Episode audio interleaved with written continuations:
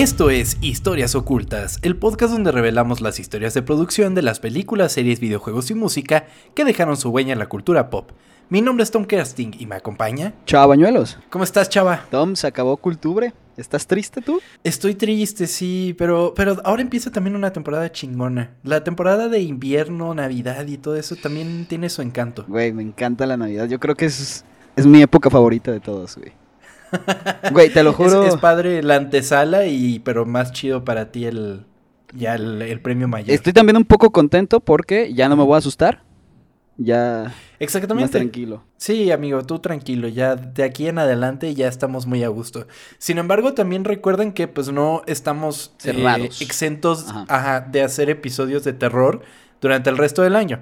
Era nada más como vamos agarrando esta, este mes para hacerlo todo de terror, pero pues quién sabe, igual en abril hay algo de terror o lo que sea. Entonces, ustedes estén con los oídos abiertos que nosotros vamos a estarles trayendo más y más episodios de historias ocultas. Antes de que empiecen a escuchar este episodio, eh, si no están suscritos en Spotify, en Google Podcast, en Apple Podcast, en lo que sea, háganlo por favor.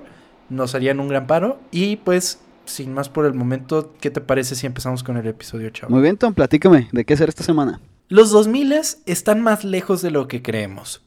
Volteamos hacia atrás y recordamos con cariño enviar canciones por infrarrojo, los anuncios del papá Pidata antes de la película, las largas tardes chateando por Messenger y sobre todo la compañera incondicional, la televisión.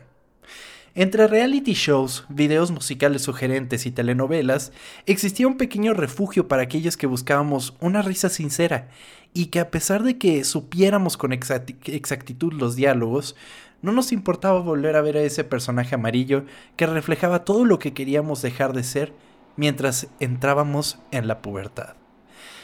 ¿Están listos, chicos? Ay, güey. Sí, capitán, estamos listos. No los escucho. Sí, capitán, estamos listos. Esta es la historia oculta de Bob Esponja. Vive en una piña debajo del mar. Bob Esponja. Su cuerpo absorbe y sin estallar. Bob Esponja. El mejor amigo que podrías desear. Bob Esponja. Y como a un pez no es fácil flotar. Bob Esponja. ¡Todos! Bob Esponja. Bob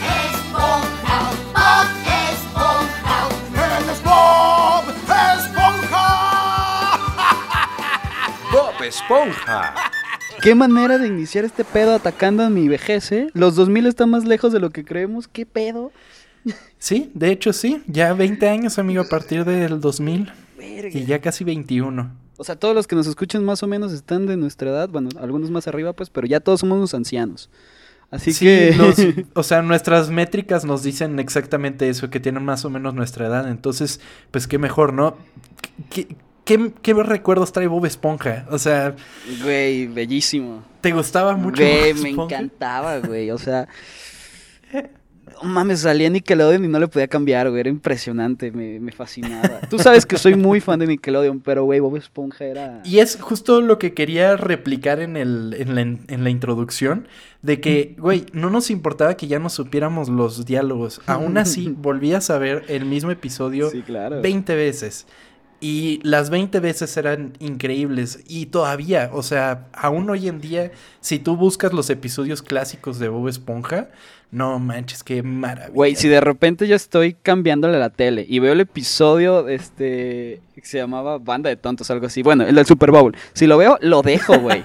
lo dejo, güey. Tiene, Es un clásico. hay, hay frases ahí tan, tan, no, güey, se me quedan marcados. Cuando se están peleando y dice lo de, tal vez no tocaríamos tan mal si no tuviera, si no toca, a ver, ¿cómo es?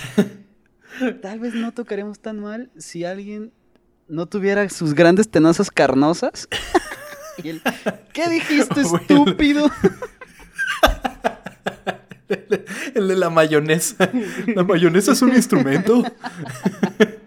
Güey, qué bello. Güey, lo la pizza de Don Cangrejo, güey. Güey, nos vamos a poner a hablar de cada uno de los episodios. Bueno, perdón, es que me, me así. recuerdan tantas cosas, güey. O cuando mueven la Sí, ciudad muy de cabrón. empuje.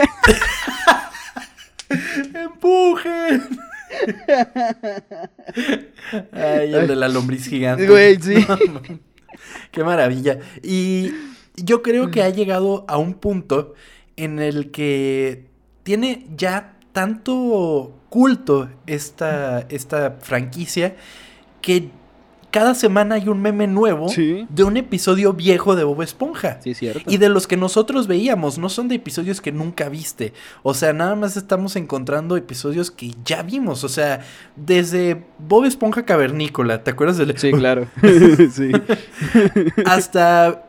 O sea, ¿cuál es el más reciente de Bob Esponja? O sea, hace una semana me encontré uno y dije, no mames, qué maravilla. Pero sí, literal, semana a Pero de semana todo, salen ¿eh? Y en todos lados. memes nuevos y porque justamente somos los que estamos alimentando actualmente el internet y lo alimentamos con algo que nos es tan tan nuestro, o sea, que nos pertenece tanto que ya lo remarcamos en memes porque todos sabemos el tono en el que hablaban los personajes, por ejemplo. sí. O sea, tenemos tan tan impregnado en nuestra memoria todos esos diálogos que ya sabemos con exactitud cómo son y qué quieren representar.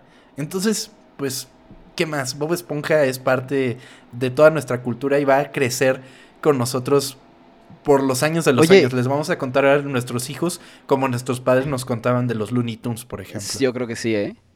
Yo creo que sí. Oye, ¿sigue todavía? O sea, sé que hay- va a sacar la película nueva, pero ¿todavía sigue nuevos episodios? Eh, Sí, todavía tienen nuevos episodios y además tienen series en producción y como justamente mencionas, la película que se estrena, si nos están escuchando el jueves oculto, se estrena este mismo jueves en Netflix, la nueva película de Bob Esponja, que la verdad se ve muy interesante, a mí me gusta mucho el estilo que tomaron, se me hace muy similar. Sí, lo hicieron Se bien. me hace muy similar a la de Charlie Brown, ¿te acuerdas? Ujú, Simón. La película que sacaron hace poco. Sí. Tiene ese mismo estilo de animación. Se ve bastante bien y pues está en Netflix. ¿Qué les toma?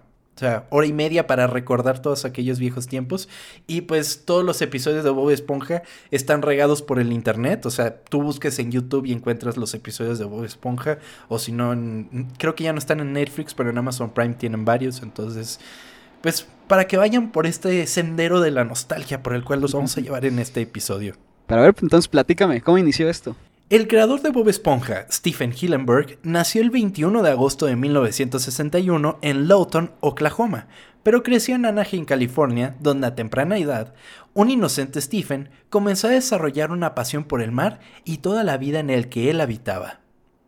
Una pasión principalmente potenciada por documentales del oceanógrafo Jacques Cousteau. Jacques Cousteau y yo tenemos también una relación muy estrecha. Ok, ¿por qué? Platícame. Cuando era muy chiquito y todavía veíamos VHS en la tele y todo eso, yo creo que habían dos VHS en mi casa. Había uno con capítulos de Tom y Jerry y había otro con, con un documental de las ballenas de Jacques Cousteau. Entonces, ese documental me dicen, porque la verdad yo no tengo el recuerdo tan vivido de aquel momento, que lo veía constantemente horas y horas y horas. Tanto fue el punto que para un cumpleaños Ajá. junté a todos mis amiguitos alrededor de la tele y No nos mames, güey, no. Güey, yo creo que no te acuerdas de eso porque todo el mundo te dejó de hablar, cabrón. Oigan, No mames. nadie le habla, nadie le habla, nadie le habla a Tom. Es el güey que le habla a las ballenas. Me encantaba Jack Cousteau. Y justamente también en la serie eso se ve, o sea, muy eh, ejemplificado. O sea, el narrador es Jack Cousteau. O sea, bueno, no es Jack Cousteau, pero es un, un personaje que habla como Jack Cousteau. Oye, ¿y tu fiesta? ¿De qué era tu fiesta? Perdón por regresar a ese punto, pero es que, De nada en particular. o sea, no era de Marina, pues. Simplemente fue No, como de, ay, les voy a enseñar algo que me encanta. Dos horas Sí, de ruidos de Tom ballena. de tres añitos, Tom de tres, cuatro añitos llevando a sus amigos. Ah, siéntense aquí y les pongo Jack. No, güey, no, ni cinco minutos seguramente. Qué maravilla. Pero bueno. Entonces sí, pues, o sea, él veía mucho también a Jacques Cousteau. Otro de los intereses de Hillenberg fue el arte, que a corta edad comenzó a desarrollar una estupenda habilidad para dibujar. Durante la preparatoria perteneció a la banda de la escuela donde tocaba la trompeta, y para los 15 años tomó una clase de snorkel, experiencia que le incitó a estudiar biología marina en la universidad. Ok, pues todo está, todo está conectado, ¿no? Sí, de cierta manera. Hillenburg, hablando acerca de esta decisión, mencionaba, Siempre me interesó el arte y crear cosas, pero decidí no ir a la escuela de arte porque pensé que tenía que hacer algo importante. El arte era una forma difícil de ganarme la vida. Siempre he hecho ambas cosas. Simplemente pensé que la biología marina sería una carrera y el arte sería algo que haría para mi autoexpresión. Entonces decidió estudiar biología marina antes que arte y se terminó, eh, terminó ganando dinero del arte. Sí, de cierta manera. ok, Vamos a ver. o sea, est- estaba equivocado el güey. Eh, Bueno, eh, sí. ok, a ver. Pero vamos a ver que todo lo que este güey hizo en la vida le ayudó a, a crear de cierta manera todo este universo. Es que qué chingón Sí. combinar las dos cosas que más te gustan, ¿no? Claro, totalmente, es el sueño. Sí. Así fue como Hillenburg entró a la Humboldt State University en California, donde estudió ciencias marinas y tomaba optativas relacionadas con el arte. Tiempo después, una vez graduado, tuvo varios trabajos hasta que llegó a su trabajo soñado, enseñar a los niños. Fue en el Instituto del Océano de Maine donde enseñaba a los visitantes acerca de la historia y la vida marina. Fue entonces cuando uno de los directores educacionales le preguntó si estaría interesado en crear un cómic educativo acerca de la vida marina que se puede encontrar en las pozas de marea. Eh, las pozas de marea, de marea, por ejemplo, cuando vas a la playa y ves que hay unas rocas enormes, enormes, enormes, eh, y el agua que cae entre ellas, se forman estas pequeñas pozas de marea. Y ahí hay un chingo de vida. Y, o sea, encontramos muchos especímenes ahí en esas pozas y se crean constantemente. Pues siempre hay mareas, ¿sabes? Siempre va a estar pegando agua contra ellos. Y principalmente eso era lo que enseñaba este mismo cómic. ¿Eso lo sacaste de tu documental que enseñaste a tus amigos? Bye. Demonios. ya me veo todo el episodio con esto. Así fue como creó The Tidal Zone, un cómic que contenía diversos personajes antropomórficos y que resultaba efectivo para enseñar a los niños acerca de la vida marina. The Intertidal Zone sería la cuna de varios de los personajes que más adelante formarían su obra más grande, entre los cuales se encontraba Bob la Esponja. ok. Bob la Esponja. ¿Ok? Eh, prim- eh, primeramente, antropomórfico es todo Ah, sí. personaje que tiene rasgos como humanos. O sea, que, o sea, puede ser un, en este caso puede ser una esponja, pero que tenga aspecto humano. Sin embargo, esta esponja cabe, cabe aclarar que no era tal cual Bob Esponja como lo conocemos. Era Bob Eh. la Esponja y era, sí, una esponja, pero una esponja de mar. O sea, no era como Bob tal cual. Sí, pues como cualquier personaje, ¿no? Que al inicio mm, lo van a estar terminando cambiando muchísimo para que sea lo que termina siendo. Claro, O sea, exactamente. Hay muy pocos que literalmente son desde el... que terminan siendo desde la idea, ¿ubicas? Claro, sí, sí, sí. Durante esta época, Hillenberg comenzó a asistir a festivales de animación, en los cuales se presentaban trabajos de estudiantes del Instituto de Artes de California, mejor conocidos como CalArts. Fue en ese momento que Hillenberg decidió comenzar una carrera como animador. Años más tarde, Hillenburg entró al programa de animación experimental de CalArts, del cual se graduó en 1992 con un cortometraje animado a forma de tesis llamado Wormholes, el cual trataba el tema de la teoría de la relatividad. Eh, CalArts es como de las escuelas más reconocidas de animación y de ahí es de donde salen todos los creadores de las grandes películas, series animadas estadounidenses que conocemos. O sea, es state of the art. Tanto que ahorita CalArts eh, tiene. lo categorizan como un estilo. Todos estos personajes que tienen un, un estilo muy, muy cartoon y muy similar, ya dígase eh, Stephen Universe, eh, Star vs. The Forces of Evil, eh, inclusive Gravity Falls y todos esos, todos Como los, creadores de que hacen, ¿no? Exactamente, todos esos creadores de esas series son Salen graduados ahí. de CalArts. Ok, o sea, si sales de ahí es porque eres una verga. Sí, eres muy chingón como animador. O sea, sí, sí es, es, o sea, es muy reconocida CalArts. Es de las más reconocidas de animación. Eh, Wormholes se presentó en el Festival Internacional de la Animación de Ottawa en 1992. Fue entonces cuando Hillenberg conoció a Joe Murray, creador de La vida moderna de Rocco, quien estaba buscando directores para los episodios de su nuevo show. Al ver el corto de Hillenberg, Murray le ofreció un rol como director en la serie. Verga, qué chingón, güey. Sí, tal cual. O sea, fue a presentarlo nada más porque ¿Era algún premio o algo así? No, o sea, bueno, era un una- festival y bueno. el güey presentó su tesis y dijeron, ah, este se va directito al festival. Qué chingón, güey, que por tu Y- tesis. Ujú, ¿Te Y ahí lo vio Joe Murray y pues dijo, güey, yo tengo este nuevo programa, necesito gente creativa y chingona como tú y cáele. ¿El programa Y, era pues, Rocco o era otro? Rocco, ajá, la Ok. vida moderna de Rocco, que también estaba muy chingona. Sí, sí, aquí también nos gusta demasiado esa pinche serie. Todos los al y, y- y sí, y la película que salió en Netflix, perdón, a mí sí me gustó. Mucha gente no le gustó. Yo no la vi. A mí sí, ¿Sí me gustó, chida?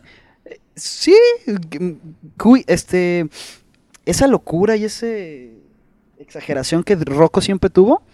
Lo, lo mantiene, güey. Así que a mí me gustó muchísimo. Estaba chido porque era tipo Ren y Stimpy, pero no tan crudo, o sea, Ajá, no era sí. tan...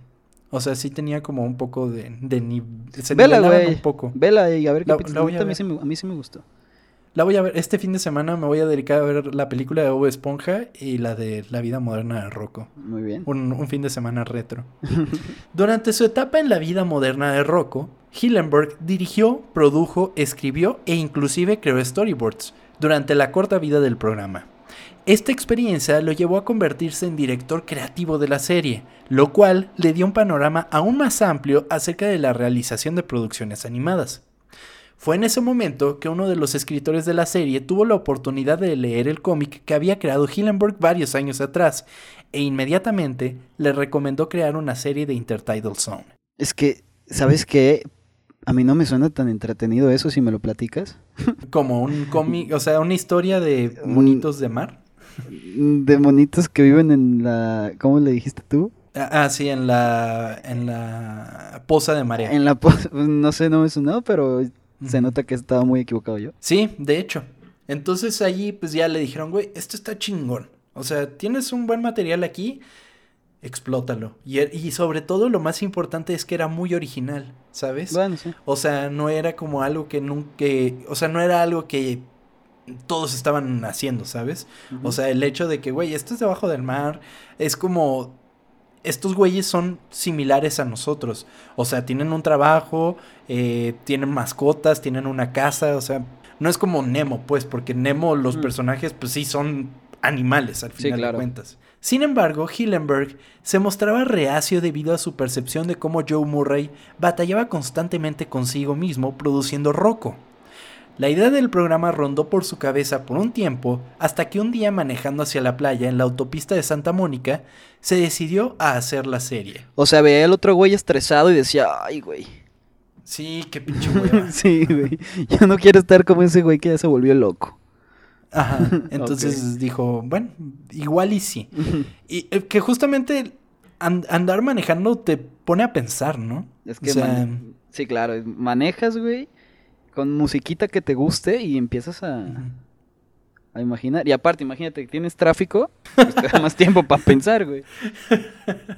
Mientras desarrollaba el concepto del programa, Hillenburg recordó su experiencia docente y lo hipnotizados que estaban los niños con los animales de las pozas de marea, cangrejos, pulpos, estrellas del mar, etc. Sin embargo, para su personaje principal, Hillenburg estaba seguro de cuál animal utilizar, el más extraño ser que pudo pensar, una esponja marina. Es que sí son bien raras, güey. Son raras, sí. Uno ve a Bob Esponja, pero luego las ves en la vida real y es Sí, como, güey, es como "Ay, que es güey". esta mamada, güey. Sí. Recordando a Bob la Esponja, decidió darle una personalidad infantil, joven e inocente, basándose en comediantes que admiraba. Charles Chaplin, Laurel y Hardy, Jerry Lewis, Pee Wee Herman, Abbott y Costello y los tres chiflados. Justamente Bob Esponja tiene esta idea de que, güey, sí es adulto, pero pues es inocente, es niño, o sea, es... ¿Se dice cuántos años Tien- tiene? No, no? cre- creo que sí, creo que alguna vez escuché que tenía 20 cacho. Verga. Pero, pero sí tiene una personalidad pues muy, muy, muy infantil, como todos estos personajes. Sí, claro. Y es parte del encanto de toda la serie, de cierta manera, porque ves este Es- personaje que dices, güey, es todo lo que yo ya no soy. Y aún así este güey lo está pasando chingón. Es lo que he visto mucho ahora, eh, que he visto como, como gente que platica Bob Esponja, que antes tú te sentías Bob Esponja y cuando creces te sientes calamardo, güey. Ah, sí, claro. Por eso, pero sí, y no sé si sea cierto porque no he visto los últimos episodios, pero dicen que cambiaron completamente el personaje. No sé si tú lo has visto. Ah, Sí, de hecho lo vamos a tocar más Ah, adelante. Perfecto. Pero sí, tienes toda la razón. O sea, bueno, no es que lo hayan cambiado. Ahorita les contaré. Ok. Porque sí tiene una historia muy interesante detrás de eso. Em, para el diseño de Bob la esponja, Hillenburg retomó su concepción original que simulaba ser una esponja de mar real. Sin embargo, conforme avanzó el desarrollo, este cuerpo fue sustituido por el de una esponja de cocina. Hillenburg mencionaba, se veía muy gracioso. Creo que en lo que respecta al lenguaje de los dibujos animados, era más fácil de reconocer y parecía encajar con el tipo de personaje que estaba buscando. Un bicho raro y un tanto nerd y absolutamente limpio. Es que es- esto yo creo que lo van a, lo vamos a poner en, en redes sociales dentro de la semana. Mm. Pero busquen lo que es una esponja marina, en serio, búsquenla. ¿Cómo, ha- cómo haces eso? Un personaje, güey. Que- es que Ahí radica la, la genialidad de Hillenburg. O sea, fue una- dijo- fue una buena idea hacer o sea, sí es una esponja, pero güey, es una esponja, es una Scotch Bright. O sea, no hay de otra. sí, cierto. Pero se ve bien. Se ve muy bien, sí. Para el nombre, originalmente Hillenberg pensaba en llamarlo SpongeBoy. Nombre que daba idea, eh, idea al título de la serie SpongeBoy Ahoy. Así se llamaba originalmente. No Eh, sin mal. embargo, SpongeBoy Ahoy suena cagado, ¿no? Pero Sí. ah, es que bueno, el Ahoy es como una, exp- una expresión como, de como- piratas. Sin embargo, el departamento legal se dio cuenta de que SpongeBoy era el nombre de un producto de limpieza, por lo cual se tuvo que cambiar. Hillenburg sintió que todavía tenía que usar la palabra esponja para que los, espectadores tuvieran claro que el personaje era la esponja y no un pedazo de queso. Así, Hillenburg dio con el nombre SpongeBob. SquarePants fue elegido como apellido después de que Tom Kenny, quien daría voz y vida al personaje, vio el diseño de Bob Esponja y comentó, vaya, mira esta esponja con pantalones cuadrados, pensando que puede conseguir un trabajo en un restaurante de comida rápida. Cuando Hillenburg escuchó esto, supo al instante el nombre completo de su personaje, SpongeBob SquarePants. Se le prendió el foquito ahí. O como lo conocemos en América Latina, Bob Esponja Pantalones Cuadrados. Me gustaba más el otro nombre, ¿eh? pero es que ¿Bob la Esponja? No, o sea, el ex- Sponge Boy. O sea, lamentablemente ya existe otra cosa, porque es que siempre me sonó bien raro eso, güey. Pero Como bueno, no, me voy El pantalones cuadrados siempre me sonó extraño. Hillenberg buscó rodearse de gente joven y hambrienta para producir el programa. Varios de sus compañeros de Rocco se le unieron destacando a Nick Jennings como director de arte, Alan Smart como supervisor y Derek Drymond como escritor, quien fungiría como director creativo y con quien Hillenberg se juntaría en su casa para desarrollar el programa alrededor de 1996. Aquí tenemos que tener en cuenta, aquí no había todavía nada. O sea, aquí tenía la idea, iba a hacer un pitch a Nickelodeon. ¿Qué es un pitch? Es cuando tú tienes una idea de un programa y se la presentas a una productora. O sea, les dices, miren, tengo esta idea, esto va a pasar así, así y así. Eh, ¿Qué pedo? ¿Le entran? Y es, Como un es lo que Shark estaba Tank. planeando. Como un Shark Tank, pero de, Exactamente, qué buena. de caricaturas. buena- de programas. Ok. Sí, exactamente. Así Hillenberg desarrolló un pitch de la serie para Nickelodeon, el cual presentó vistiendo una camisa hawaiana con una pecera en la que tenía los modelos de los personajes y reprodujo música hawaiana para ambientar la sala. Los ejecutivos de Nickelodeon amaron la idea y rápidamente aprobaron el programa para su pronta producción. ¿Eso será normal cuando presentas una, una idea de Yo caricatura? creo que yo creo que sí, ¿no? Como que tratas, o sea, te estás vendiendo al final de cuentas. Lo tratas de hacer más divertido, ¿no? Porque si ya es como muy formal, va a ser como que... mm, Mm, ah, exactamente, y más para una, una serie cómica de televisión, o sea, Sí, claro. no va a funcionar así. Sin embargo, los ejecutivos de Nickelodeon no estaban tan seguros del setting de la serie. Creían que se necesitaría un ambiente más familiar para su público, el cual eran niños. Insistieron en que Bob Esponja no sería popular a menos que Bob fuera un niño que iba a la escuela, con su maestro como personaje principal. Hillenburg estuvo a punto de abandonar Nickelodeon y dejar de lado la serie ya que quería que Bob Esponja fuera un personaje adulto. Finalmente, se comprometió a agregar un nuevo personaje al elenco principal, la señora Puff. que es maestra de conducción de botes. Así, las dos partes quedaron contentas con la idea. Ah, verga, qué inteligente, güey. Pues sí. Eso estuvo muy bien. Sí, sí, sí, sí, lo resolvió muy bien. Ahí está su pinche escuela. Dejen de mamar, ahí está. Y además, también el factor este de que nunca lo pasa, pues Sí. siempre está ahí en la escuela. O sea, es fantástico. Sí, siempre, eso- siempre que estaba ahí era muy divertido ver cómo la cagaba. Para la preproducción del show se desarrolló un método creativo que aportaría riqueza a la historia de cada capítulo. Para la producción de un segmento del programa, el tiempo es de 10 a 11 meses. Bob Esponja no tiene un guion escrito. Las historias se desarrollan por un equipo de 5 escritores, los cuales desarrollan una línea de historia de solamente dos páginas, las cuales se comparten con un equipo de storyboard y son quienes comienzan a añadir elementos a la historia como diálogos, bromas y chistes. Esta técnica ya la habíamos platicado en el episodio de Ren y Stimpy, de programas que se desarrollan en, sobre el storyboard y les da muchísima libertad y fue una, una forma de trabajo que adoptó Nickelodeon, que, pero que sin embargo para el momento de Bob Esponja ya estaban dejando de lado todo eso y ya querían que todo fuera del guion y en cierta manera este método de trabajo fue lo que le daba la genialidad al programa. Dejaron de hacerlo, me imagino. No, pero las cosas cambiaron un poco porque ya no era el mismo equipo en algún momento. Bob Esponja era producido por un equipo de 50 creativos, entre los que encontramos animadores, escritores, compositores y demás. Sin embargo, y a pesar de que la serie es producida en los Nickelodeon Animation Studios en Burbank, California, la verdadera animación se realiza en Corea del Sur. El equipo de California trabajaba en los storyboards, los cuales eran enviados a Corea, donde se animaban cada escena a mano, se incluía color de manera digital e ilustraban fondos.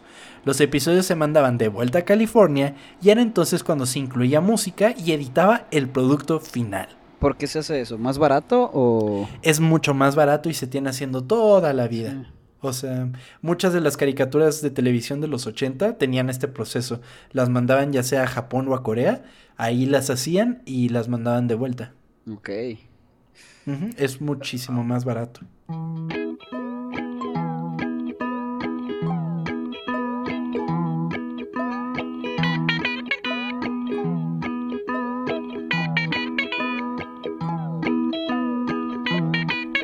El tema original de la serie fue escrito por Hillenburg y el director creativo Derek Drymon. Este es inspirado por la saloma Blow the Man Down. Una saloma es una canción de marinos. Eh, el intro de la serie presentaría una pintura de un pirata, el cual, según Tom Kenny, fue comprado por Hillenburg en una thrift shop varios años atrás. Y a pesar de que Patrick Penny era quien daba voz a Painted Pirate, nombre original del personaje de la pintura, los labios que vemos cantar son los de Hillenburg mismo, quien hizo solamente un lip sync de la grabación original. Entonces, pues está chingón que cada vez que veíamos el programa, en sí, nos lo estaba presentando el creador. Que de, ajá, eso está chingón, que eso es lo que nos gusta aquí en Historias Ocultas, que des- te platicamos esto, después te pones a ver de lo que te estamos platicando y lo ves con diferentes ojos. Claro, y ahí ya puedes estar viendo Bob Esponja y decir, güey, esa boca es la del creador. Eso está muy chingón. Después de años de desarrollo, finalmente, el primero de mayo de 1999, se estrenó en Nickelodeon el primer episodio avance de la serie a manera de caricaturas de sábado por la mañana, para tener su lanzamiento oficial el 17 de julio del mismo año. La serie fue recibida positivamente principalmente por el act- atractivo que presentaba para sectores de varias edades. Que yo creo eso es una maravilla de Bob Esponja, o sea, todas las edades lo pueden ver. Sí. Muy cabrón. Bueno, sí, sin problema lo puedes ver. Eh, ¿Esto se estrenó también en, en México? ¿O solo se estrenó primero en O sea, no Unidos? al mismo tiempo, pero sí. Pero fue el mismo año. Pero ok. Sí, no sé si lo disfrutemos tanto nosotros. O sea, obviamente sí porque por la nostalgia. Pero no sé si una persona de 20 años que nunca lo ha visto y lo vea lo disfrute. ¿Tú piensas que sí? Ah, bueno, sí, pero yo digo para la época. Ah, ok. O sea, para la época era algo que podías ver con tus papás, porque no era tan estúpido e infantil, o sea, tenía cierto tenía cierto encanto para los adultos. Sí, tenía sus, sus chistes. Sí, de hecho. O sea, yo tengo recuerdos de haberlo visto con mis papás. O sea, que O no es como su, pro- su programa favorito, pero sí lo podían soportar. Claro, es como de puta, ahora tengo que ver esto. Es como de, ah, mira, Bob Esponja, qué cagado. es Que, cierto. güey, Bob Esponja en algún momento lo pasaron en MTV, inclusive. Sí, cierto, güey. ¿Es verdad? No, pues entonces tu punto, tu punto es cierto. Bob Esponja se convirtió en un éxito enorme. Durante su primer mes al aire, superó a Pokémon, que para el momento era la serie animada más vista durante los sábados por la mañana. Que este concepto de caricaturas de sábado por la mañana, entonces aquí nunca lo sentí tan así como... Ahí aquí- está, ¿sabes? Aquí era domingo de Chabelo, pero así de caricatura sábado en la mañana no. Bueno, sábado en la mañana estaba el segmento este de Disney Club en, Ah, sí, cierto. Azteca, ¿te acuerdas? Sí, pero... Bueno, sí es cierto que estaba recreo y esas cosas como de Disney, sí es Mm, verdad. Pero pues es algo que los americanos tienen de muchos años atrás. O sea, tanto así que en los ochentas todas las caricaturas que hasta hoy día conocemos y mucha gente venera, pues son de sábado por la mañana. Sí, es- estoy recordando mi, o sea, mi niñez y sí no recuerdo tanto eso de una caricatura. Era más, Para mí, para mí eran las tardes. güey. sí, O era sea, más regresando de la escuela, tardes. ¿no? Ajá.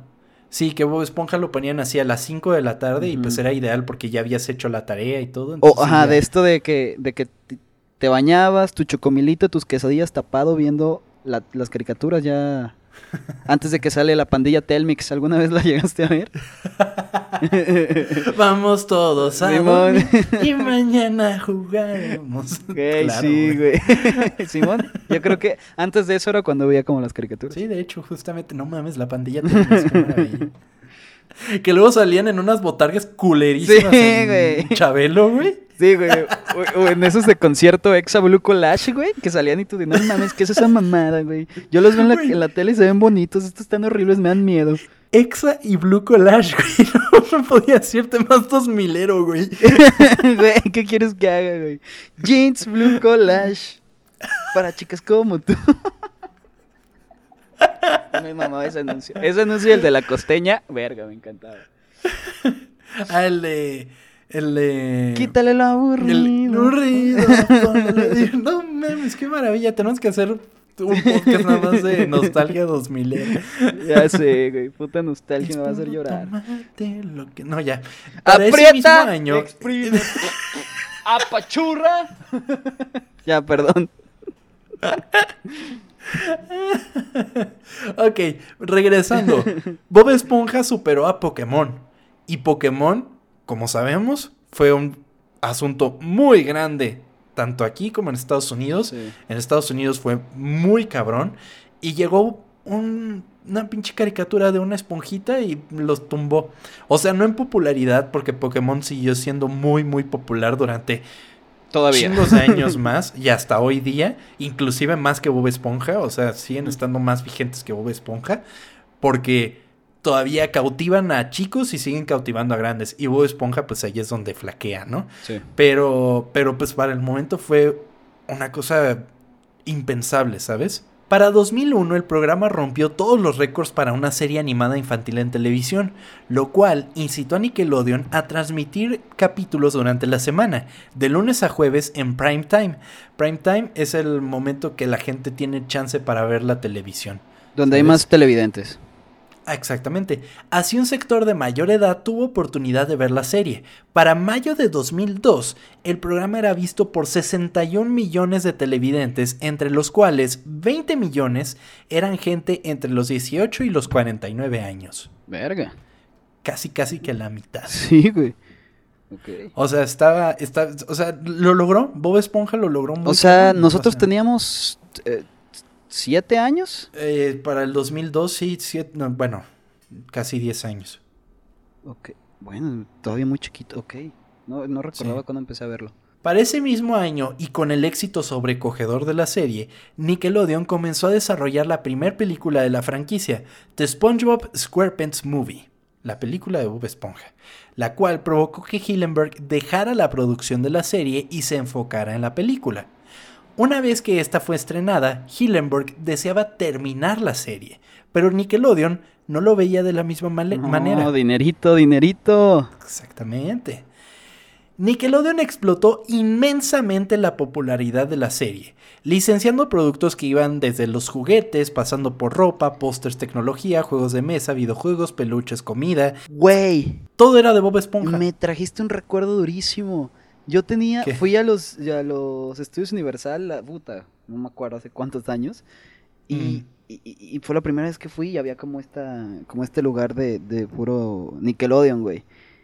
Güey, era de que comprabas como tu, tu paquete y aparte te daban como un vaso, güey. Ese vaso era lo mejor que me había pasado en la vida, güey. No lo soltaba para nada y en una mudanza lo perdí. Güey, fue el peor día de mi vida, güey. Era un vaso Esponja Güey, ¿tienes tantos vasos en tu casa? Sí, yo co- y- colecciono vasos de, de esas pendejadas. o sea, si tú vienes a mi casa, güey, cuando la gente viene a pistear, les doy vasos de pura estupidez, güey. De que, ah, mira. Sí. este es de Disney, de, de las princesas. Este es de Arturitos, es pura estupidez. Ay, extraño tanto eso. y se me perdió mi Maldito 2020. puto vaso de... Todavía no me acuerdo, güey. Qué pinche furia, pero bueno. Sigue, perdón. Ay, amigo. Lástima por tu vaso de Bob Esponja. Pero sí, todo era de Bob Esponja. Inclusive, o sea, en ese momento fue cuando Nickelodeon dijo, ¿sabes qué? Hasta vamos a poner hoteles a la chingada. E empezaron con la onda del, del, del hotel de Nickelodeon y pusieron parques de diversiones Sí. y licenciaron Bob Esponja para un montón de cosas. O sea, yo mi Lala, por ejemplo, tenía pinche Bob Esponja. Sí, cierto, sí, lados. cierto. De hecho, hay uno, todavía venden, se llama dedo de queso, que es literalmente un dedo de queso y sale Bob Esponja con Gary. ¿No lo has Ah, visto? manches. O sea, creo que sí. Pero Sí, sigue siendo Bob Esponja. No sé si ya cambiaron la madre, pero hace, hace no mucho seguía siendo. Era como verde, ¿te acuerdas? Pero no, sí. No, estoy mamando. no era amarillo. No, no sé, güey, pero me acuerdo que existía esa mamada. Está ideal para que te comas el dedo de Bob Sí, Esponja. sí. Entonces, eh, bueno. O sea, era, era- o sea, estaba Uy, perdón, perdón por haberte demasiado. interrumpir, pero me acordé de un dulce, Ajá. güey. Era un dulce que le quitabas la tapa y la tapa, o sea, la volteabas y abría el, el mismo dulce, era como cuadrado y era como de chile. ¿No lo llegaste a probar? ¿No lo llegaste a era de probar? Y era de Bob Esponja. Había uno de Bob Esponja y uno de Patricio. Es de estos dulces tipo Ah, Ya pulparindo. sé cuál. Sí, sí, sí, sí, sí, que tenían su carita nada Ajá, más, ¿no? Simón. Sí, ya me acordé. Ya me acordé. Y podríamos seguir horas, güey, porque todavía de Bob Esponja. Simón. Muy cabrón. Tanto así había todo, güey, que Nickelodeon reportó más de 8 billones de dólares. No, güey, ¿cómo piensas terminar la serie si estás ganando tanto dinero, güey? O 8 sea, billones de dólares. El billón no existe en español, es- más bien 8 mil millones de dólares. O sea, es, es un disparate de dinero. Verga, güey. El programa fue una fuente de ingresos tan grande para la estación que no podía permitirse el lujo de no hacerlo. Así que Hillenberg optó por simplemente dejar el proyecto, dudando que la cadena continuaría el programa sin él. Sin embargo, el programa continuó su producción. Qué pendejo, perdón, pero güey. que, o sea, Y aunque, ya, y aunque ya no tenía una participación directa en la producción del mismo, mantuvo su puesto como productor ejecutivo y asesor. Ok. Sí, no estaba tan alejado, pero ya no le metía así mi programa, ¿sabes? ¿Qué- ¿En qué temporada fue esta, me dijiste? En la tercera. Ok. O sea, y para la cuarta él ya no regresó como pues creativo, o sea, él ya quedó como productor ejecutivo. O sea, y solo le preguntaban cosas y decía, así como lo lejos. Ajá, Ok. de cierta manera. Y pues a partir de ahí fue para abajo ¿Valió la verga? serie, a partir Güey, te voy a ser sincero. Todos los memes que conocemos hoy en día son de la temporada 1 a la 3. Es muy ¿Neta? cabrón que a partir de ahí ya no hay más memes de Bob Esponja. Tienes por Todos ahí los el- episodios épicos de Bob Esponja y que recordamos con cariño son de esas temporadas. O sea, de la 4 en adelante ya no hay, o sea, no, no tenemos ese registro en nosotros mismos. Quizás sí, las vimos y toda la cosa. Pero a partir de la película, Bob Esponja se fue para abajo. Es que... ¿y ¿Sabes que como en qué, en qué año fue, fue eso entonces? Dos- En 2002. Es que no, no te voy a mentir si sé en qué temporada son. Pero entonces, el de, el de las hamburguesas verdes, ¿no lo escribió él? Sí, de hecho, o sea, por ejemplo, los episodios super épicos del, del de Pizza de Don Cangrejo, Uf. primera temporada. O sea, Plankton, primera temporada. Eh, ¿Qué otro? Por- El es que aquí tengo el. Te el comiste mi el- chocolate. Me moriré. Me moriré de hambre. El empleado del mes, por ejemplo, SB129. eh, el día de San Valentín, no mames, el de, el de la, la mano, güey, que se quedó Patricio con la mano emputado. Hay Ay. uno que. Que... El de Texas, güey, el de ¿quién necesita Ah, la tonta güey, No Texas? mames, buenísimo, güey. Oye, el, de- el temporada. de- ¿Cómo se llamaba el de. que está cantando porque se le rompió el calzón?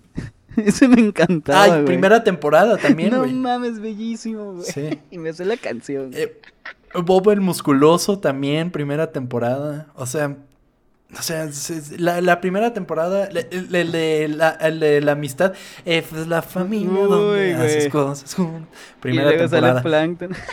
Qué belleza. Sí, güey. Sí, sí, sí. Todos esos episodios son de las primeras temporadas. Porque a partir de ahí, Bob Esponja se fue para abajo y constantemente. El interés por la serie comenzó a disminuir. El equipo original ya no se encontraba produciendo el programa y este, consecuentemente, fue mermado casi de manera paralela a la calidad del mismo, cayendo en lo tedioso y aburrido, dejando de lado la magia de los episodios de la temporada 1 a la 3. Durante estos episodios, la comedia física reminiscente a los Looney Tunes daba gusto a todas las edades. Sin embargo, con la partida de varios de los integrantes del equipo de producción, Bob Esponja se convirtió en un vehículo de chistes poco inteligentes y humor asqueroso, lo cual conecta con públicos infantiles, pero no tanto con el adulto. Es, ¿Has visto últimamente un episodio nuevo de Bob Esponja? No, güey, eso te iba a decir, no. O sea, Tienen un pedo como grotesco. O sea, pero grotesco sea, mal. no es tipo. Ajá, no es tipo un acercamiento grotesco, que eso pues es muy clásico de los noventas, como vimos con Ren y Stimpy. Pero ya tienen un pedo de que. O sea, salen, o sea, salen cosas, y me voy a poner como muy literal, salen cosas como con venas, o sea, salen sangre, sale, o sea, hay un episodio que es así como una cosa asquerosa que le sale una, que tiene una astilla Bob Esponja y se le empieza a poner así asquerosa con, con pinche pus y sangre y, y venas por todos lados en un dedo, güey.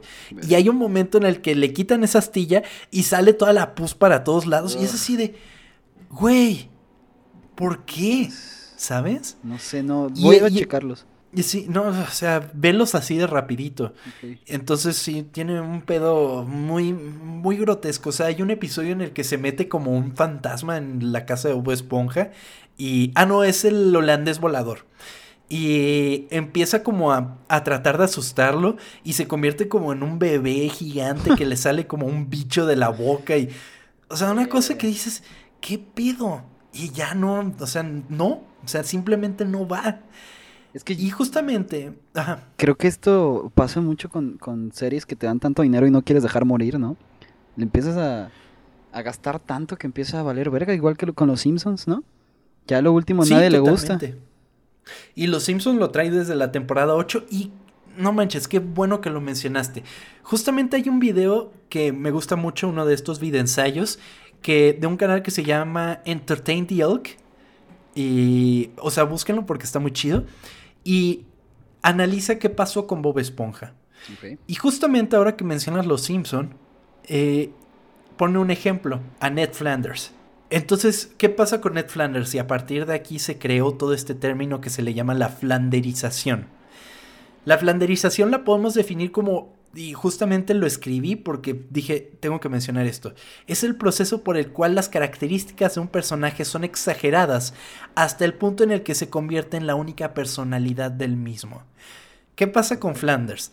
En un principio, y hasta la temporada 8, que dice que ha sido la última de las temporadas chingonas de Los Simpson, era un personaje con profundidad, ¿sabes? Que puede relacionarse con los demás personajes, que tiene algo que aportar a la historia y al universo de Los Simpson. Pero llega ese punto en el que Flanders comienza a ser una- un personaje plano, que su única característica es que es un mucho. Y es lo único interesante que tiene. Y eso es algo que pasa con los personajes de las caricaturas. Los empiezas a hacer tan simplemente ellos que pierdes el interés con el personaje. Entonces, ¿qué pasa con Bob Esponja? O sea, Patricio se convierte en un estúpido. Idiota. Pero, pero cabrón. Y, por ejemplo, Calamardo, pues se vuelve totalmente amargado. Ok. Y es lo único que tiene. Y no tiene más profundidad, ¿sabes? La cosa principal de cada personaje hacen que solamente sea eso y nada más. Exactamente. Y ya no le prestas interés al personaje como tal. Entonces, por ejemplo, Calamardo, en ese episodio que mencionabas, el del Super Bowl, tú ves cómo el cabrón algo, está claro. desesperado y al final cambia su perspectiva, dice, Sí. ¿qué pedo? Y termina rockeando bien cabrón y con ese, ese frame increíble del final que queda así volando. es güey. increíble. Ok. Ok. Pero sí, entonces eso es lo que pasó con Bob Esponja, o sea, y fue peor cada temporada. El programa es visto en más de 170 países y traducido en 24 lenguajes y su popularidad en varios países continúa hasta el día de hoy. Por ejemplo, Japón, donde Bob Esponja es venerado por las mujeres. La empresa matriz de Nickelodeon, Viacom, apuntó intencionalmente el marketing a las mujeres allí. Los escépticos inicialmente duraron que Bob Esponja pudiera ser popular en Japón, ya que el diseño del personaje es muy diferente de los diseños ya populares como Hello Kitty y Pikachu. Uno de los elementos que vienen de la mano con la popularidad es la controversia. En 2005, un video en línea que mostraba clips de Bob Esponja y otros programas infantiles con la canción de Sister Sledge, We Are Family, para promover la diversidad y la tolerancia, fue atacado por un grupo evangélico de los Estados Unidos, diciendo que Bob Esponja era utilizado para defender la homosexualidad. Pensé que ibas a hablar del, del la muerte de Calamardo. ¿Llegaste a ver ese video? Ay, eso era una creepypasta, ¿no? Sí. Pero ok, pensé que ibas a hablar de eso, pero está bien, habla de lo... Eh, Habla de eso que sí es importante. Este incidente provocó la pregunta de que si Bob Esponja es gay, la cual Hillenberg ya había respondido tres años antes, aclarando en ese momento que consideraba que el personaje era más bien asexual. Este debate continuó por años hasta 2020, cuando la cuenta oficial de Twitter de Nickelodeon publicó una imagen del personaje en colores del arco iris con un texto que celebraba a la comunidad LGBTQ y sus aliados durante el mes del orgullo. Aunque la publicación no hizo ninguna afirmación sobre la orientación sexual de Bob Esponja, numerosos usuarios respondieron en las redes sociales afirmando que ya tenían sus sospechas de que podría ser gay o reafirmando la descripción de asexualidad de Hillenberg. No le veía yo la necesidad de decir nada, ¿no? O sea, X, o sea... O, o sea, bueno, es que si te preguntan, pues vas a decir, pues qué, o sea, o sea, para él era, güey, es asexual. Y la sexualidad, pues también es un, es una, o sea, es una preferencia sexual. O sea, alguien asexual. Por ejemplo, Todd de Bojack Horseman, Ujú, Es asexual, sí. ese güey también es asexual. Sí. Entonces, eh, los conservadores se pusieron de, no, como la Bob Esponja va a ser gay y que no sé qué. Es una, es una serie que es nada más para, para, para ayudar a la, la homosexualidad y que no sé qué. Y es como de, güey, no mames. O sea, no podemos tener nada bonito. Cállate ya. Punto. O sea, no mames, nada más porque la gente ya se puede quejar. Exactamente, güey. Pinche Twitter, ya no es por cualquier cosa que pones, ya puedes quejarte. Ay, no. Totalmente, y pues ahí es donde cada quien saca sus colores. ¿Te imaginas los Looney Tunes hoy en día, güey? No mames. ¿Te imaginas la gente diciendo, ay, es que ese Box Bunny, ¿cómo se va a andar vistiendo de Ya mujer? sé, güey. ¿Qué es eso? No mames, pinche gente. vivan Dejan de quejarse, no les pasa güey. nada. Da igual. O sea, no cambió nada. Y, y no afecta a los niños en nada, güey. No Al contrario, nada. los hace más abiertos a todo, güey. En 2015, Hillenberg hizo su retorno a la franquicia como escritor para la segunda película, The SpongeBob Movie Sponge Out of Water. Y a partir de ese punto, Hillenberg continuó desarrollando historias para la serie durante la décima y onceava temporada. Sin embargo, para marzo de 2017, Hillenberg, en una entrevista con Variety, reveló que le habían eh, diagnosticado esclerosis lateral amiotrófica, una enfermedad neurodegenerativa mortal que afecta las neuronas motoras del cerebro y la médula espinal. Lanzó un comunicado a la publicación en el que dijo que continuaría trabajando en Bob Esponja mientras pudiera.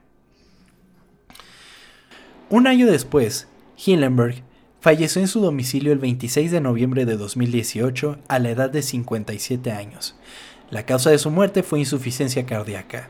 Su cuerpo fue cremado y sus cenizas fueron esparcidas en el Océano Pacífico Mm. cerca de la costa de California al día siguiente. Bueno, qué bonito que lo hayan tirado donde él, él amaba, ¿no? Pues sí, muy cabrón, o sea. Y pues muy joven, güey, 57 años, no mames. Sí, güey, qué feo. O sea, todavía me acuerdo, porque fue hace, o sea, fue hace dos, fue hace dos años. Y me acuerdo lo del Super Bowl, que querían hacerle el homenaje de que saliera Bob Esponja y Pues sí sale, sale, ajá, sí sale una, eso, ¿no? Sí, pero fíjate que sí dijeron que era en honor a él, a Hillenberg, Ajá. pero lo dijeron nada más en el estadio. En la transmisión no lo mencionaron. Ok.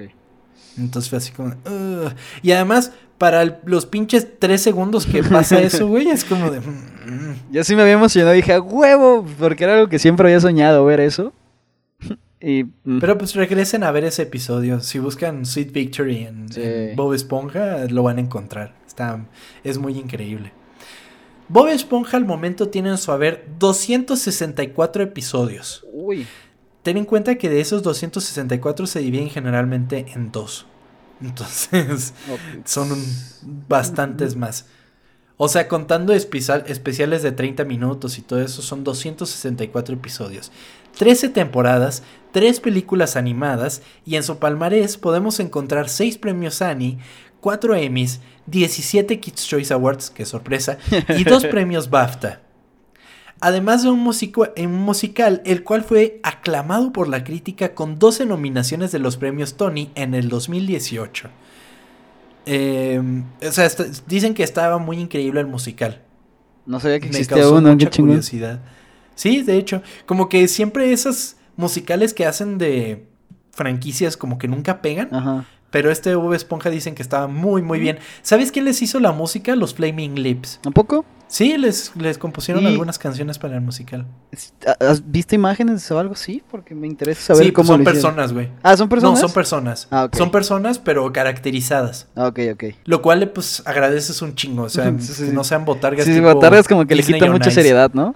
Sería raro. Muy cabrón. Muy cabrón. Es, es, por ejemplo, lo genial que tiene el Rey León, por ejemplo. Que son gente, pero están tan bien caracterizados que, pues, conecta contigo muy cabrón. Eso es, conectar. Además de que al momento se encuentran en producción tres spin-offs de la serie. Verga. Camp Coral, SpongeBob Under Years, que es como la que van a poner en Nickelodeon, que es, haz de cuenta, ah, una onda tipo los años de, de escuela de Bob Esponja cuando era chiquito, Ok. una onda así, que va a salir después de la película, un proyecto con Calamardo como protagonista y una, y una ya confirmada que se llama The Patrick Star Show, que va a ser como un programa dedicado totalmente a, a Patricio. Mm, verga. ok. No sé qué también. Me suena que eso lo quieren hacer tipo el fantasma del espacio de costa a costa. Sí. No sé, no sé, siento que vaya a estar bueno eso. Es como cuando trataron de hacer el, el, el de... ¿Cómo se llama el amigo de Jimmy Neutron? El... Shin. Ah, Shin. Que te hicieron su propia Ajá. serie que nadie vio, güey. Sí. Yo siento que algo así va a pasar. ¿Tú crees que ya está dando patadas de ahogado? Pues yo creo que sí, güey. Ya sacar, o sea, spin-off y spin-off y spin-off es porque ya. Que al final de cuentas, no sé qué tanto dinero te pueda dar eso. Que porque es por lo que están buscando, obviamente. Claro. Una temporada por, por serie y ya no le veo mucho. Y como Sí. dices, si el personaje no lo está respetando, güey, pues menos. Nadie lo va a terminar viendo. Sí. Porque no sé Pues qué tanto a funciona lo- con los niños de ahora, con lo que los. Pues su target. No sé qué Ajá. tanto les funcione. Porque pues tú y yo, Yo, ya no lo creo, vamos a yo ver. creo que lo interesante sería, digamos, este de The Patrick Star Show, que lo hicieran más para adultos. O sea, ponle tú que no lo pongan en tele y digan, bueno, esto se va directito a Netflix o cualquier cosa. Y ahí van a poner, ah, y ahora Patricio va a entrevistar a, yo qué sé, Los a padrinos X mágicos. persona, ¿no? No, o sea, tipo Ah, Rihanna. ah, ok, ok. Eso estaría. Por eso te digo como fantasma Sí, del cierto, sí, espacio cierto. Que, que entrevistaba gente real, como que estaría cagado medio hacerlo así. Mm, No sé, podría estar, o sea, como decir, güey, todos los niños que nos estaban viendo ahora ya están treintones, güey. O sea, Verga. ¿por qué no les pegamos por ahí, sabes? Eso podría ser. Es como dijiste una vez, cuando, cuando hacen. Cuando lucran de tu nostalgia, güey. Es porque ya estás anciano y funciona. Totalmente. Y esperemos, pues, que respeten un poco. Bueno, no respetar la nostalgia, Ah, eso de que sí. tienen que respetar el producto original, sino que hagan algo interesante, que hagan algo chingón. y que valga la pena ver. Que les y quede, dedicarle que les quede verga. Hillenburg regaló a toda una generación un personaje que vivirá en el recuerdo colectivo a través de los años. Su vida es un ejemplo para todos aquellos que hoy día siguen dudando si su camino es el correcto. Y, como él lo demostró, quizás es solo cuestión de mezclar las pasiones. Gracias a Hillenburg, Bob Esponja nos ofreció una perspectiva que hasta hoy día los millennials tratamos de mantener conforme avanzamos a la adultez. La infancia, la inocencia y principalmente la alegría de vivir. Esta fue la historia oculta de Bob Esponja. Esto esto esto un party por debajo del agua. Baby, busca tu paraguas. Estamos bailando como peces en el agua. Ey, como peces en el agua. Agua. No existe la noche ni el Me encantan esas últimas palabras que siempre dices, güey. Me llegan, güey.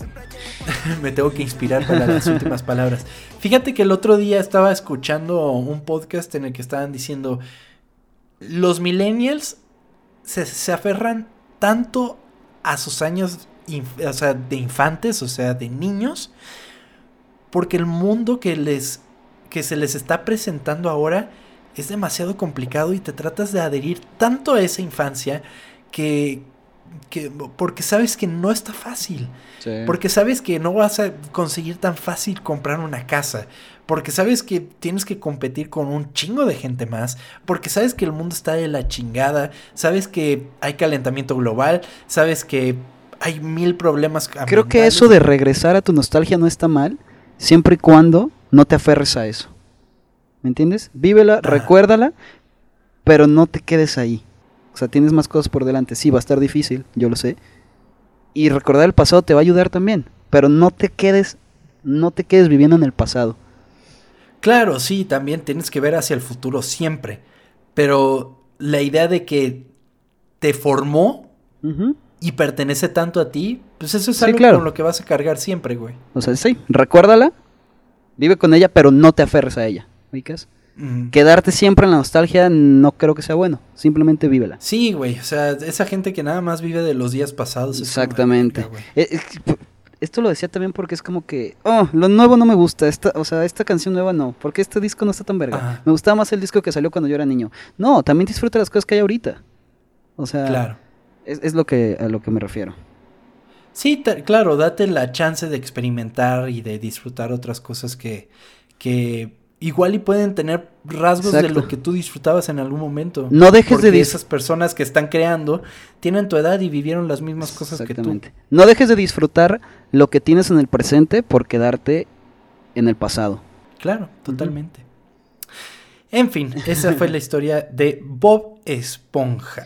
Que mm, ya por fin le, hici- le hiciste caso a la gente, güey. Qué bueno. Sí, güey, porque como mandaron mensajes de que querían algo de Bob Esponja, pues ahí está, tenía que salir la película nueva.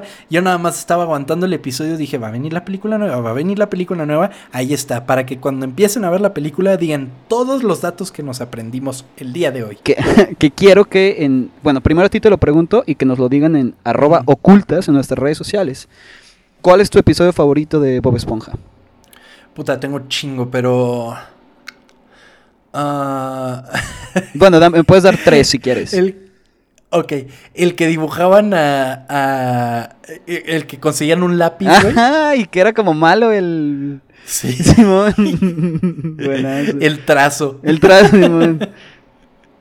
Eso era increíble. Eh, ¿Qué otro episodio de Bob Esponja? Yo creo que el de todos va a ser el del Super Bowl. O sea, no hay forma de que ese no sea tu favorito, no mames. El, el Super Bowl es muy chido. El. eh, eh, cuando se meten a las Olimpiadas. ah, Simón. Y se pelean, y que se ponen mamados, güey. Y luego cuando gana la roca, güey. Güey, cuando sale el. el- cuando sale el güey mamadísimo, así enorme. Este gigantón solo trae a Patricia Estrella. Sí, es qué increíble. Qué, qué increíble. ¿Te acu- ¿Cuál es el tuyo? Pues es- Ah, pues el del sí, Super Bowl. ese, el Olimpiadas también me encanta. Güey, el de cuando se rompió el canción y empieza a cantar, güey. Puta madre, qué belleza, güey. Eh, En el que limpia, güey, que hacen un show de talentos en. Ah, en sí, que sale cascabel. Calamardo. y, Y este güey sale una mano y todos. Ay, güey, cuando, cuando es la fiesta de las medusas en su casa y tin tin tin tin tin tin tin tin tin. tin. Es buenazo, güey. Sí. que la medusa se vuelve eh, bien fiestera. güey. Simón, güey. que- Ajá, Había uno que iban como que le hablaban un idioma raro, que creo que iba a un parque de diversiones. El que hab- Los que hablan Ah, Simón. ¿Así? Simón. De, hey, quiero un... Simón, eso era bueno, güey. ¿Sabes cuál me mamaba? Cuando Calamardo se iba como a un coto donde vivían puros calamardos, güey. Y que vivía bien feliz y después Sí, como repetía su rutina, se empezó a... Empezó a Sí, valer se empezó a amargar. Simón. Y ahora sí con los saludos, vamos a empezar con... Perdón. El viejo del costal, Santiago Vega, saludos. El viejo del costal. Qué chingón. Suena, Un pers- saludo. suena personaje de Bob Esponja. Eh, El holandés volador y el viejo del costal. Simón. Suena personaje de los de las temporadas más nuevas, ¿no? De que nadie le gustaba. no es cierto, Santiago Vega. Eh, Ami Córdoba, hola. Muchas gracias. A mi Córdoba, muchas gracias por los mensajes y todos los comentarios. Muchísimas gracias. Luz Mondragón, muchísimas gracias también. También muchas gracias por tu follow y por compartir. Que compartió lo que con lo que cerramos el episodio anterior. Estuvo muy chingón. Es que tus frases son hermosas, güey. Amigo, trataré de siempre mantener la frase, las frases finales de los guiones así. Te lo prometo. Perfecto.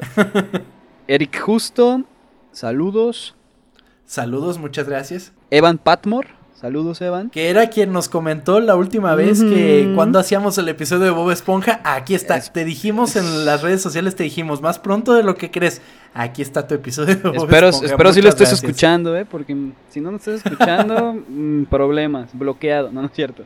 Este, José Antonio Molina Suárez nos platicó la historia de que en su ciudad también pasaba lo de Poltergeist, que dejaron ahí las, los Ah, sí, cuerpos. del cementerio, ¿no? Ajá. Sí, no manches. Que hay una estatua de Blancanieves que se mueve. Ok, Verga. pues que se mueva mi cam- Este, ya van. ¿Qué? Perdón. Eh, Edgar Martínez, saludos. Ah, muchas gracias, Nacho, por tus mensajes. Y es, es Bonis, también nos más saludos, que quería ver la, el, póster de la, de la ciega. ¿Te acuerdas que estabas Ah, sí se los mandé, por ahí están. Saludos a Emic Dio Álvarez, que fue el que puso el video del gatito. Ah, el gatito, Cat Vibing 2, Ujú. historias ocultas, y el gatito de... Y el último saludo es para Emiliano Gómez, que jugó en Among Us llamado Ocultas. Muchas gracias, güey. Muchas gracias, qué, qué, qué manera tan increíble de... de espero espero hayas ocultas. ganado. Espero hayas ganado, güey. Si no, perdedor. Si no, también bloqueado. Y son todos los gracias, saludos. Eh, nos gracias. pueden seguir en arroba ocultas. Nos pueden escribir los que ustedes quieran. Si nos quieren, si le quieren decir a Tom que hable de cierto tema, lo pueden hacer. Sí, así es, arroba ocultas en todos lados, ocultas con doble O porque somos muy cool en este podcast. Síganos en nuestras redes sociales, arroba tom-kersting en todos lados y Chava Bañuelos como... Chava Bañuelos. Bueno, Chava Bañuelos y Bañuelos Chava. Sí, si ustedes buscan Chava Bañuelos les va a aparecer, además del corrido de Chava Bañuelos. Ya son dos, ¿eh? hay dos corridos. ¿Ya hay dos? Sí. Uno, uno habla de un güey de. Bueno, X. ya. La historia oculta del corrido de Chava Bañuelos. Ya sé. Muchas gracias por escucharnos. Nos vemos la próxima aquí. Síganos escuchando y like en redes sociales para más contenido de este podcast. Adiós. Hasta la próxima. Adiós.